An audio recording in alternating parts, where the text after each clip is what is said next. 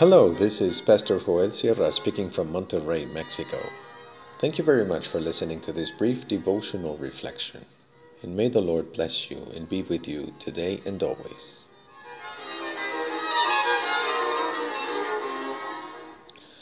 What a good vessel. We read in Psalm 123 in the New International Version. I lift up my eyes to you, to you who sit enthroned in heaven, as the eyes of slaves look to the hand of their master, as the eyes of a female slave look to the hand of her mistress. So our eyes look to the Lord our God till he shows us his mercy. Have mercy on us, Lord, have mercy on us. For we have endured no end of contempt. We have endured no end of ridicule from the arrogant, of contempt from the proud.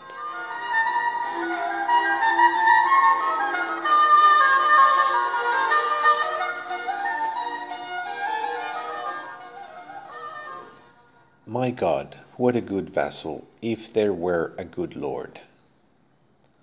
This verse from the Mio Cid is famous, and it points to one of the greatest tragedies of our Hispanic culture the lack of correspondence between work and leadership, between the excellence of the workforce and the poor performance of authority, between good servants and bad lords.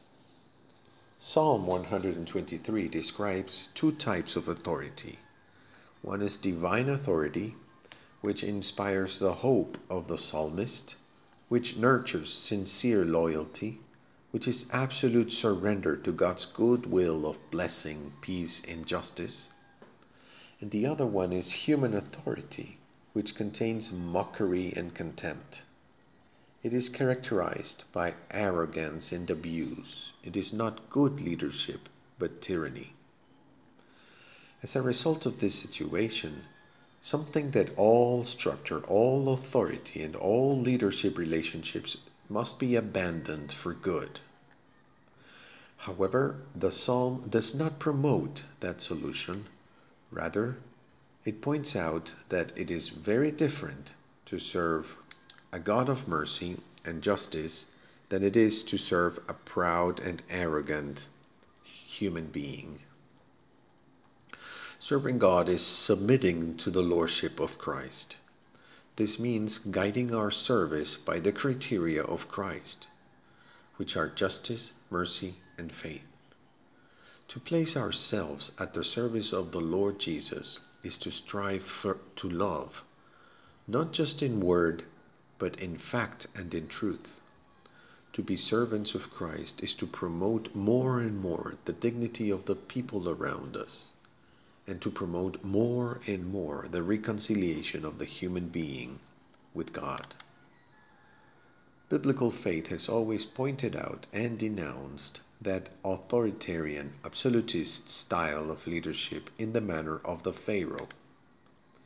He is proud and arrogant. He thinks of his leadership position as an opportunity to take advantage of others. Instead, there is a leadership in the manner of Christ, who takes the towel to wash the feet of his disciples. In God's people, leadership and work must show a different relationship. A coordinating relationship between authority and service must be seen, a mutual submission that is itself a manifestation of the gospel. When the world suffers from tyrannies, devices of hatred and lies, may the servants of your kingdom stand as a contrasting example of service. The solution is not to throw away all leadership and all authority, but to flood the exercise of authority with the Spirit of Christ. That would be the answer to the cry of this psalm God, have mercy on us, give us good leaders.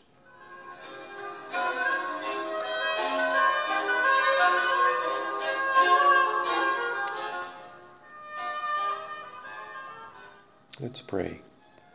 Lord, Teach us to make good use of the authority and influence you give us. Amen.